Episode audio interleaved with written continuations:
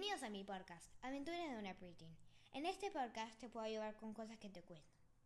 Gracias a los que escucharon la semana pasada, que hablamos del tema de Papá Noel.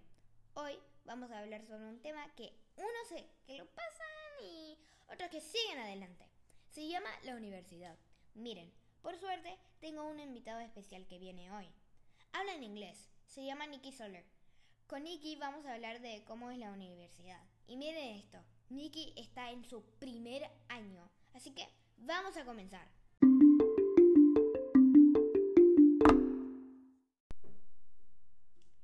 Okay, so we're here in Buenos Aires. And Nick came right here to visit us, and I thought it'd be a good, great idea to think about some questions on college. So uh, it's a rainy day, and we're there's not really much to do. So why not do a podcast?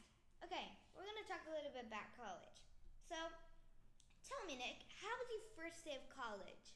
My first day at college was cool, yet it was different from my high school career. Prior to attending college, I attended Rensselaer Junior Senior High School.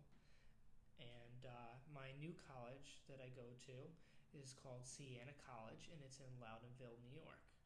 Prior to attending college, I went to a summer program that Siena offers, and it was used to sharpen my learning tools so that way I can succeed highly in college.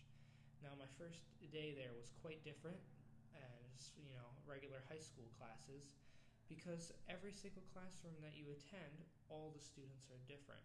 So that was a new and different experience for me, but I overall enjoyed it. Okay, so you already answered this question, but I'm gonna add a little bit. So you already said what college did you go to, Siena, but what's it like? Siena is uh, located in Loudonville, New York. It uh, holds 3,000 students. It's a D1 college, and our main sport is basketball.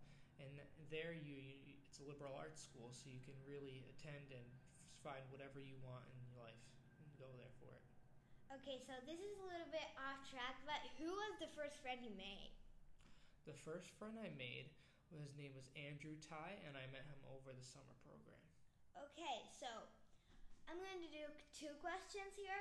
What subject do you most like, and also, what's your major? Well, I'll answer the, the second question first, since it's easier to get out of the way. My my major is I'm in the School of Business, and I am in sports marketing and communications. Okay, now the first one. My first one, for the, my first semester, I thought that my fir- my favorite class was art, but the grades weren't as what I expected it to be, so I chose my favorite class as English. Okay, so I'm gonna do this.